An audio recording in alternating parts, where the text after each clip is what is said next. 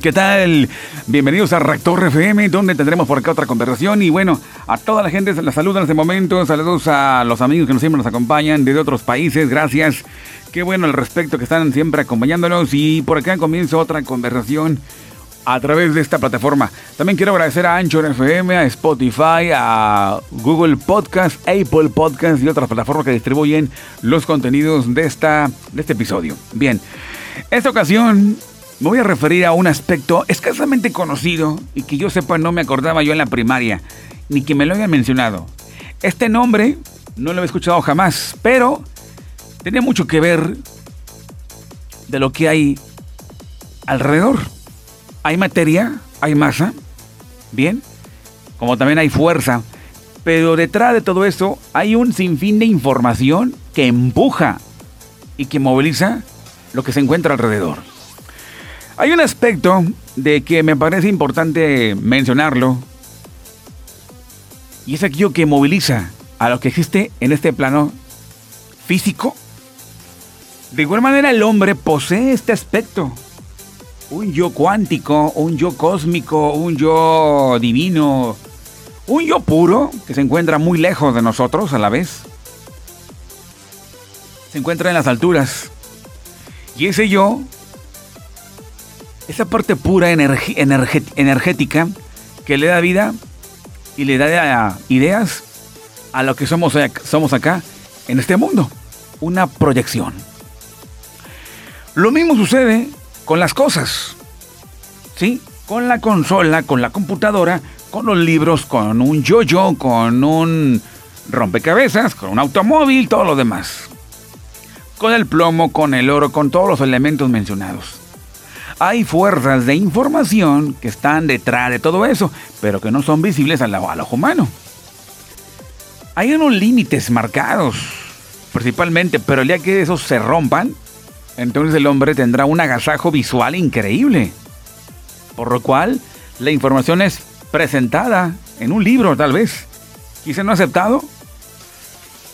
Pero hay fuerzas detrás de todo, de todo esto, detrás del escenario, y son las que mueven o mecen la cuna, por así decirlo. Parte importante de lo que es la creación de este plano. De acuerdo a la Cábala, el Todopoderoso generó un hueco, una contracción llamada en términos cabalísticos como el Simsum. No puede existir el Todopoderoso en forma totalizada porque no sobreviviríamos, por lo cual generó una contracción, una autorrestricción de su fuerza y su luz, y crea un hueco por todos lados. Y ese hueco mismo son la oscuridad, en las cuales parece que está ausente todo lo que es Dios.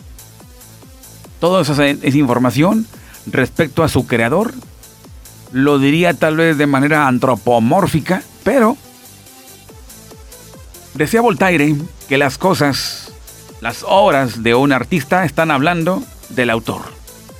Y así que la creación Así con la creación que está hablando del autor, ¿verdad? Entonces se genera un hueco en el mundo para que cupiera el ser humano. De lo contrario no podría eh, sobrevivir. Era terrible.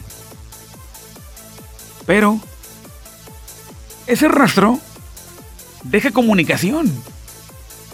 Deja esa, esa huella imborrable o sea, porque exista un, vacío alrededor, no quiere decir que no exista el creador de ese vacío. Pero la, la oscuridad alrededor, alrededor del vacío, hay mucha información que está registrada en la huella. El hueco, el vacío. Hoy se presenta en las carencias, la pobreza, la enfermedad, la ausencia de oportunidades y más. Y de ahí muchos decimos, bueno, es que Dios se encuentra en, medio de tu problema. Dios se halla justamente detrás de tus problemas, y es cierto.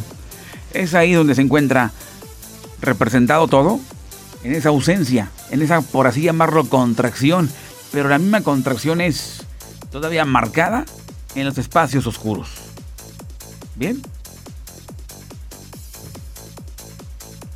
Sin embargo, toda la información cabalística en esa fusión con la ciencia no se encuentra de forma oficial. Y se encuentra tal vez en libros alternativos, libros que no van de acuerdo, pues con la ciencia oficial. Se podrá escuchar como los disparates, pero hay una razón para poder observar. Cuando nosotros tenemos la inquietud, cuando somos estimulados en un podcast como este, para poder descubrir qué es aquello. Es decir, mirar alrededor con, con ojos espirituales la creación. Porque tal vez nosotros no le tengamos en esa eh, estimación. No subestimamos lo creado como debería. Lo mejor sería unir las dos cosas a la vez. Al final de cuentas, el autor las causas es el dueño del todo, incluyendo las ciencias. Voy a, voy a hablar por acá acerca del éter. Justamente el éter se encuentra en todos lados. Pero bueno, los científicos ponen en duda la existencia del éter. No hay base científica para sus teorías. Decir que el éter es radioactividad o campo magnético no quita ni pone a la realidad del aspecto mencionado. En todo caso, las dudas, análisis y cambios de términos solo servirían para estudiar lo que se llama éter. Los sabios rusos han descubierto con los poderosos telescopios mundos en estado protoplasmático. Protoplasmático. Estos mundos protoplasmáticos han salido del éter. Podemos aceptar que por simple inducción lógica, mundos etéricos y tal vez no les guste también a, muchos, a los científicos, el término, ¿no? Pero lo importante son las realidades. Todo mundo, antes de ser protoplasmático, existe el estado etéreo. El gran científico Indostan Ramaprasad dice, todo sale del éter, todo vuelve al éter. Si del éter sale el protoplasma, tenemos que aceptar que el éter está en el fondo vital de todo lo que existe.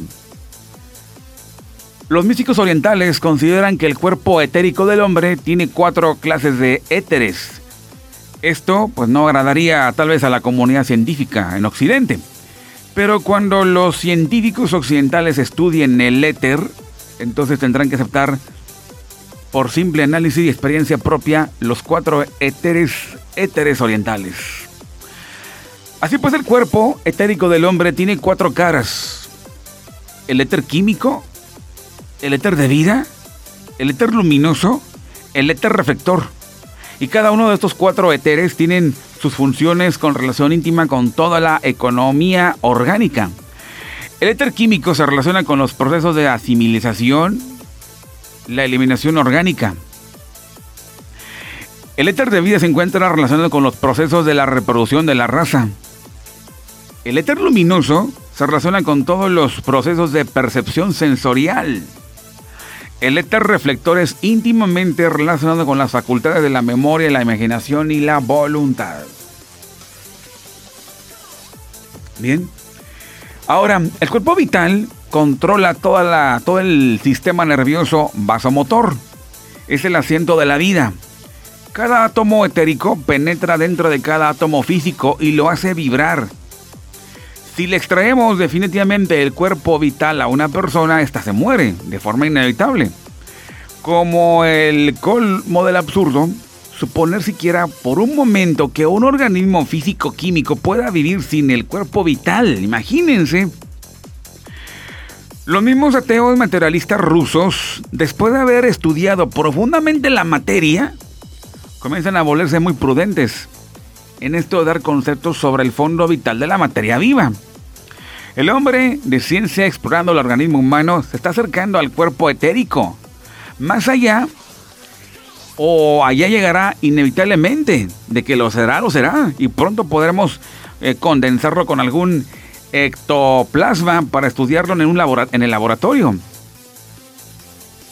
Todas las funciones de nuestro organismo, todas las actividades de las calorías, de la reproducción, de la combustión, del metabolismo, tienen su base en el fondo vital. Cuando el cuerpo vital se debilita, entonces llega la enfermedad al cuerpo físico. ¿Sí? Hagan de cuenta como que es el alma, de la, el alma del, planeta, el alma de lo creado.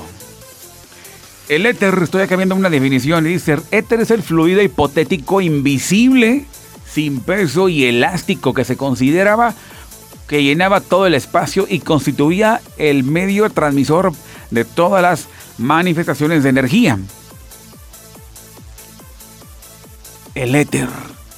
¿Qué podemos encontrar respecto sobre, sobre esto? Pero en el ser humano, la parte que nunca nos habíamos puesto a pensar sobre el éter. Vamos a más. El éter es una sustancia sutil, para algunos es un gas imperceptible, para otros una energía oscura y para los teóricos solamente se llaman enlaces de cuerda.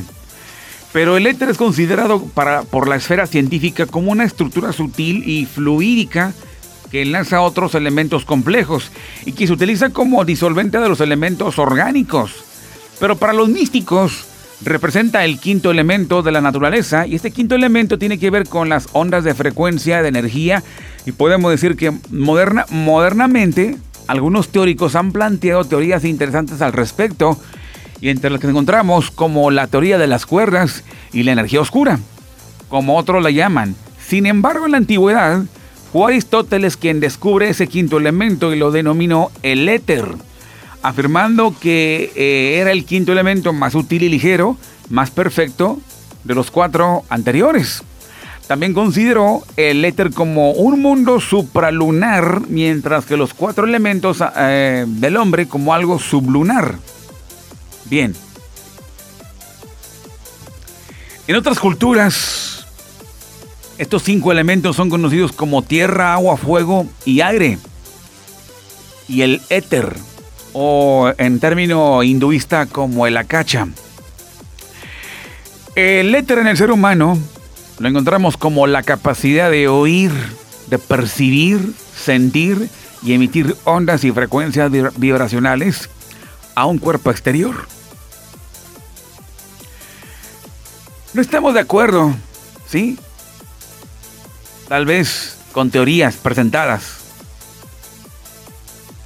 ¿Sí? No estamos de acuerdo, pero es importante también captar, escuchar perfectamente aquel discurso proporcionado por los que se han internado en los descubrimientos sobre este asunto y otros más también. Hay quienes consideran que el éter es el, es el Edén o el Edén del mismo sexo y que el mundo etérico es la morada de las fuerzas sexuales. El éter, como quinto elemento de la naturaleza, está conectado no solo a las emociones, sino también a los llamados chakras superiores del oído mágico, de la imagen o de la imaginación, o el chakra frontal y al pensamiento, conocido como el chakra coronario y todas ellas se encuentran unidos a la voluntad. Aunque habrá que aceptar que la energía sexual produce cargas, descargas eléctricas fuertes, no necesariamente se cumple para, eh, para todos, ni la única forma de lograr esta fuerza, esta fuerza gravitacional electromagnética, los que continuamente practicamos la energía cuántica. Nos damos cuenta cuando el corazón del ser humano, por ejemplo, almacena gran cantidad de energía que podemos aprovechar para realizar algunos experimentos con el cuerpo físico. Esa energía son llamados estímulos nerviosos que despiertan nuestra conciencia y nos conectan con otras formas de energía en el universo. Pero el éter es la sustancia que no podemos verla en el plano físico, pero sí comprobamos su existencia por la fuerza que tiene por sí misma. ¿A qué te recuerda esto? ¿Qué intuyes al respecto? ¿Esta fuerza de quién, de qué se trata? ¿De quién es? Me encantaría hacer una pausa al respecto. Este mundo fue creado con luz y oscuridad. Y podemos ver, de acuerdo con el, el episodio pasado de podcast, donde hablaba yo de la, de la expresión de la el principio de generación, el principio equivaliónico de la degeneración, los dos polos. Lo mencionado. Podemos encontrar un poquito de información a todo esto y un auténtico estimulante. para ir tras ese conocimiento. Yo mencionaba a todo esto que hay fuerzas. Hay como quien dice detalles, información detrás de toda la materia, detrás de todo esto.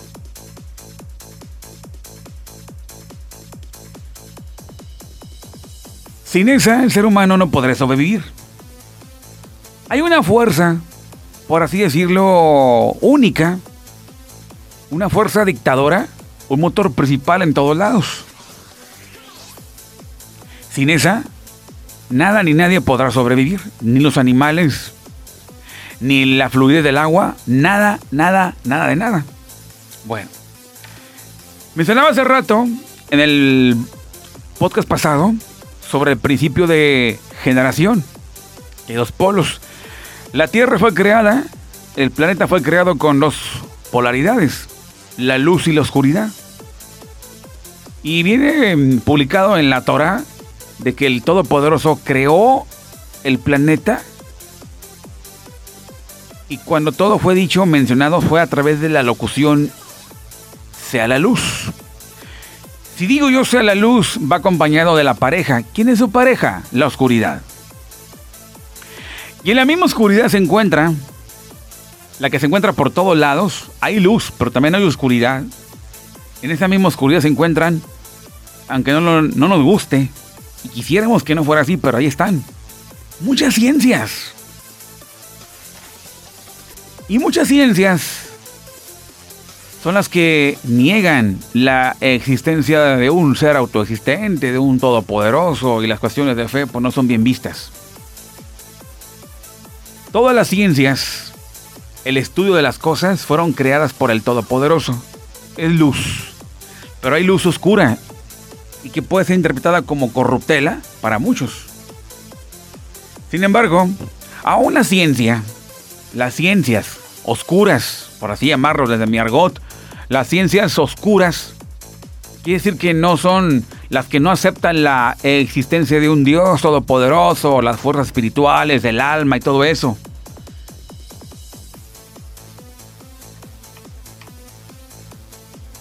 Quizá no, no estemos de acuerdo, mas sin embargo, esas ciencias poseen su cara luminosa, aunque no lo crean. Lo poseen. Entre ellas se encuentran las que niegan la existencia del éter, porque tiene que ver con cuestiones místicas, con cuestiones espirituales, cuestiones este, de esta índole. Obviamente no aceptarán. Pero hay algo que sí nos va a hacer. Nos pondrá contentos tal vez. Porque la información proporcionada por las cosas movilizadas desde ese punto lo están diciendo todo. Muy bien. Más sobre Aristóteles que decía, decía, un universo concentra una cantidad de éter. El hombre aún no conoce muy bien esta sustancia. Todos los mundos están en las distintas dimensiones. Cada dimensión es un nivel más concentrado de energía etérica. Sabemos que hay siete dimensiones en el plano espiritual. Siete dimensiones en este plano, en Cábala se le conoce como el Seirampín significan siete grados de conciencia. Y que el ser humano debe conocer estas dimensiones así eh, si es que verdaderamente quiere desarrollarse y evolucionar de manera cósmica. Cabe recordar al iniciado que la energía que está por todos lados, de manera imperceptible, por lo que debe aprender a reconocerla y dominarla.